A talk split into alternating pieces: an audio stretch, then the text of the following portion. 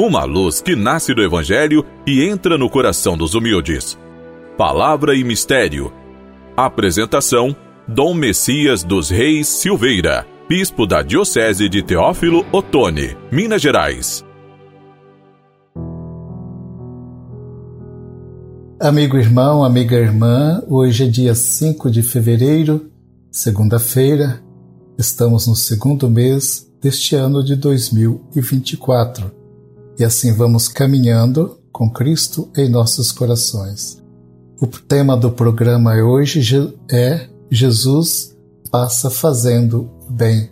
Que o amor misericordioso do Mestre Jesus esteja com você, com sua família, neste dia e sempre.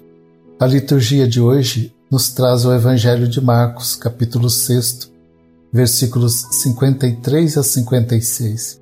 Jesus vai para o território de Genezaré e a sua fama se espalha rapidamente por todos aqueles que possuem alguma doença. Eles acorrem a Jesus para que ele os cure. Olhemos o texto deste santo evangelho que hoje será proclamado nas missas. Tendo acabado a travessia, chegaram à terra de Genezaré e aportaram quando eles saíram do barco, logo o reconheceram. Percorriam toda aquela região e onde ouvisse que estivesse, começavam a trazer sobre os leitos os que estavam mal. E onde entrasse em um povoado, em uma cidade ou em um campo, colocavam os doentes nas praças e suplicavam-lhe para tocar a orla de sua veste.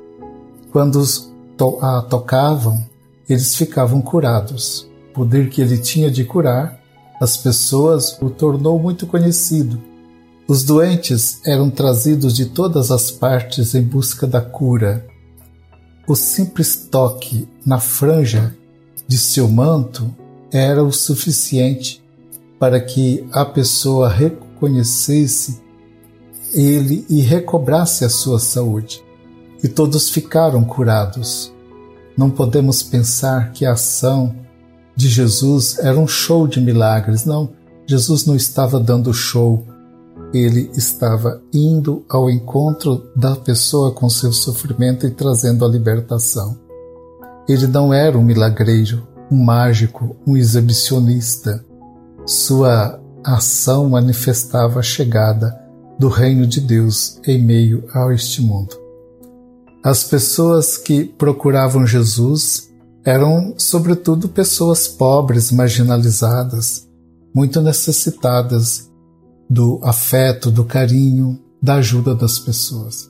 Aqueles para quem a doença era sinal de castigo divino por pecados passados. Assim existia esta mentalidade quando alguém estava doente, era o pecado do passado que estava levando a pessoa àquela situação. A cura das doenças significava para estas pessoas muito mais do que cura física, tinha uma forte conotação religiosa. Estas curas significavam a reconciliação do ser humano com Deus, a restauração da vida e da saúde.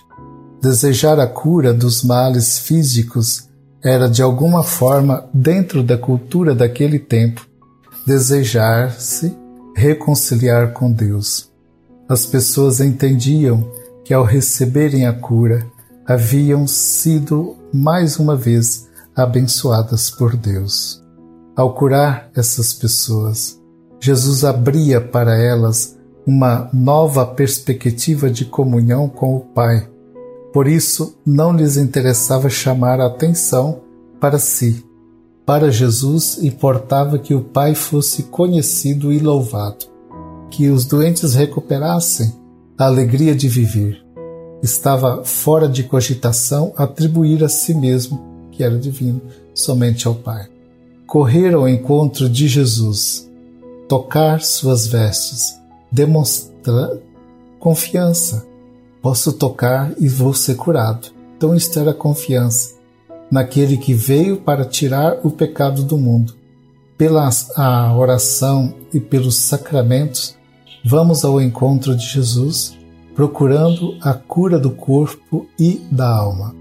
Que a nossa vida seja testemunho da alegre compaixão por aqueles que buscam a cura do corpo e da alma. Amém.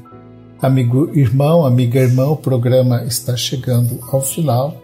Espero poder encontrar-me com cada um de vocês novamente no próximo programa. Fiquem com a paz e a bênção do Senhor.